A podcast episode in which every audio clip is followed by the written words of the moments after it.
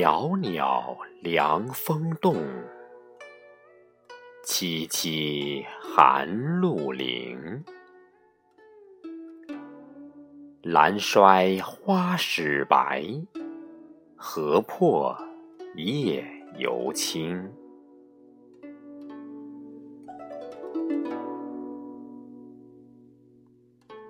独立栖沙鹤，双飞照水营。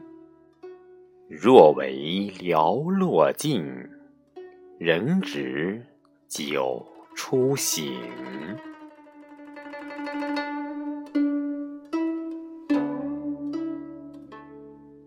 亲爱的朋友们，伴随唐代大诗人白居易这首《池上》。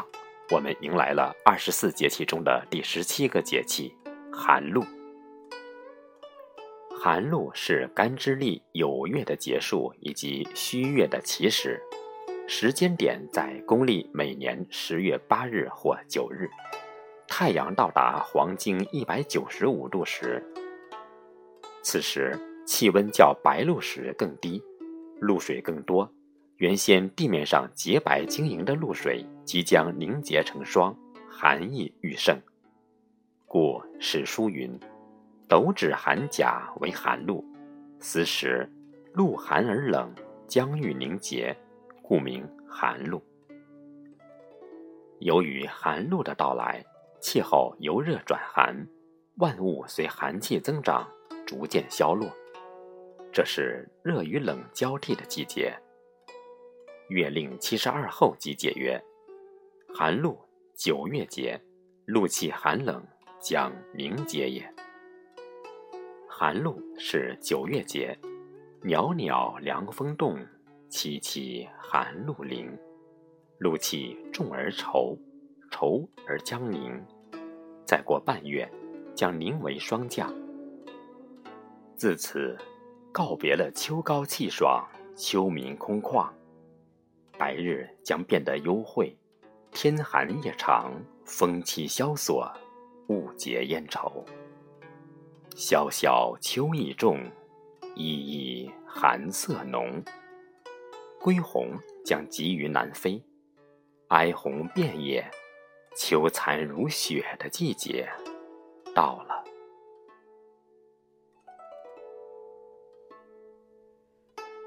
我国传统将露作为天气转凉变冷的表征。寒露时节，南岭及以北的广大地区均已进入秋季，东北和西北地区已进入或即将进入冬季。白露、寒露、霜降三个节气都表示水汽凝结现象，而寒露是气候从凉爽到寒冷的过渡。夜晚仰望星空，你会发现星空换季，代表盛夏的大火星，也就是天蝎座的新宿二星已西沉。我们可以隐约听到冬天的脚步声了。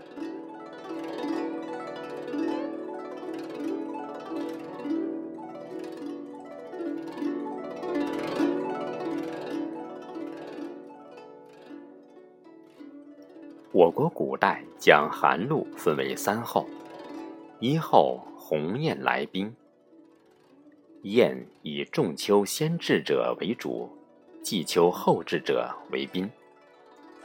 通书上写作来宾，宾水季也，一通。此节气中，鸿雁排成一字或人字形的队列，大举南迁。二后雀入大水为蛤，雀小鸟也，其类不一，此为黄雀。大水即海也。国语云：“雀入大海为蛤，改寒风严肃，多入于海，便之为蛤。此飞物化为前物也。蛤，傍属，此小者也。深秋天寒，雀鸟都不见了。”古人看到海边突然出现很多蛤蜊，并且贝壳的条纹及颜色与雀鸟很相似，所以便以为是雀鸟变成的。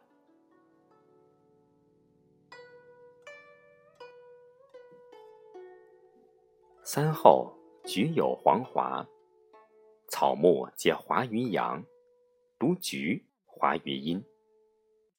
故言有桃桐之华，皆不颜色，而独菊颜者，其色正应季秋土旺之时也。在此时，菊花已普遍开放。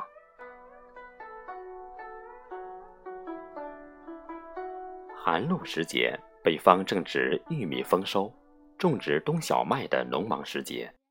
霜降前后，玉米收获，过冬小麦种植完成。南方地区正值晚稻抽穗灌浆期，要继续加强田间管理，做到浅水勤灌，干干湿湿。以湿为主，切忌后期断水过早。而淮北地区自北向南陆续进入三麦、油麦、蚕豆等的适宜播种期，棉花则处于收获集中期。寒露后天气凉爽，秋高气爽，有利于秋季蔬菜生长，是冬春棚菜地理培育和育苗有利时期。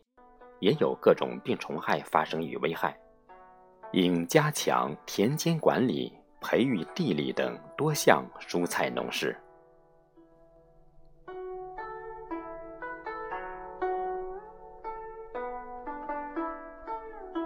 寒露时期，我国民间有不少习俗，比如寒露时节到香山赏红叶，早已成为北京市民的传统习惯和秋季出游的重头戏。秋风飒飒，黄户叶红。寒露过后的连续降温，催红了京城的枫叶。金秋的香山，层林尽染，漫山红叶如霞似锦，如诗如画。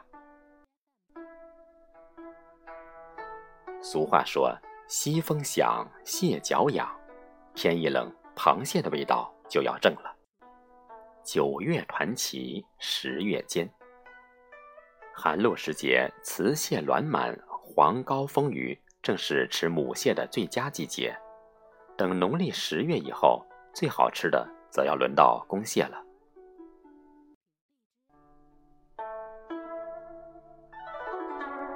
由于天气渐冷，树木花草凋零在即，故人们为此为辞青。寒露登高，还要吃花糕，因高。与高谐音，寓意步步高升。花糕主要有糙花糕、细花糕和金钱花糕。寒露与重阳节接近，此时菊花盛开，为除秋燥，某些地区有饮菊花酒的习俗。这一习俗与登高一起，渐渐移至重阳节。菊花酒是由菊花加糯米。酒曲酿造而成，故称长寿酒。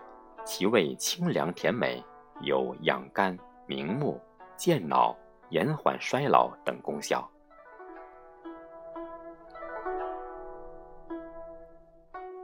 老南京有喝寒露茶的习惯，寒露前后正是茶树生长的极好时期。每年寒露的前三天和后四天所采之茶。谓之正秋茶，秋茶中以正秋茶为最佳。寒露茶既不像春茶那样鲜嫩，不经泡，也不像夏茶那样干涩味苦，而是有一种独特甘醇的清香味，尤受老茶客的喜爱。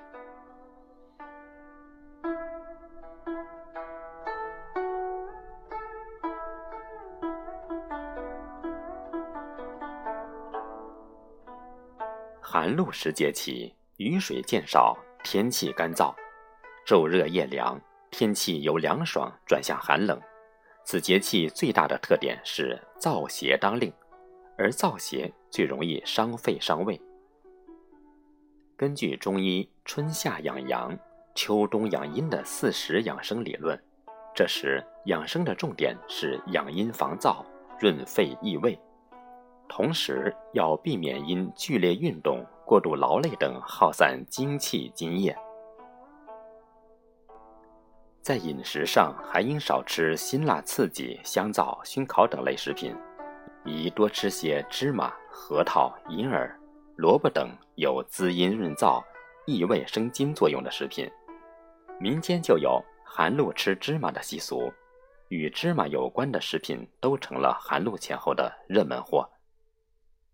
同时，室内要保持一定的湿度，注意补充水分，多吃雪梨、香蕉、哈密瓜、苹果、葡萄等水果。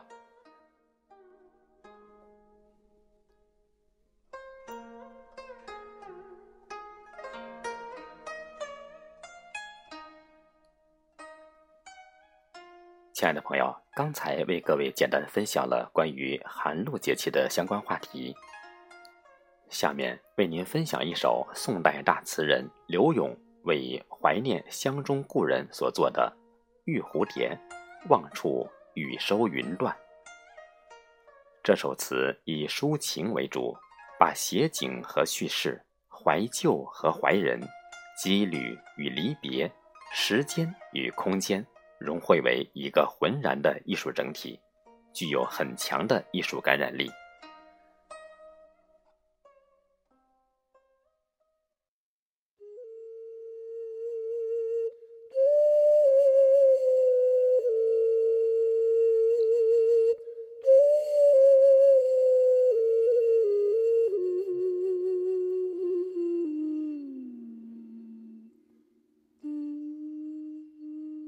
望处雨收云断，凭栏悄悄，目送秋光。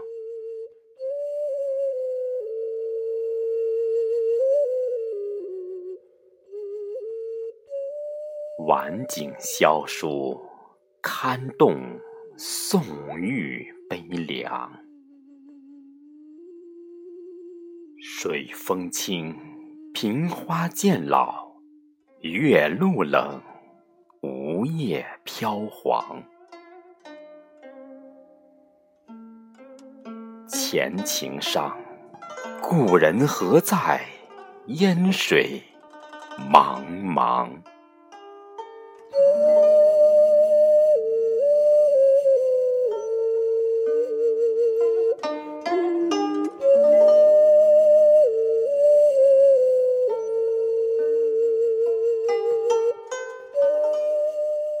难忘闻妻酒会，几孤风月，屡变星霜。海阔山遥，未知何处是潇湘。念双燕，难平远信，指暮天。空时归航，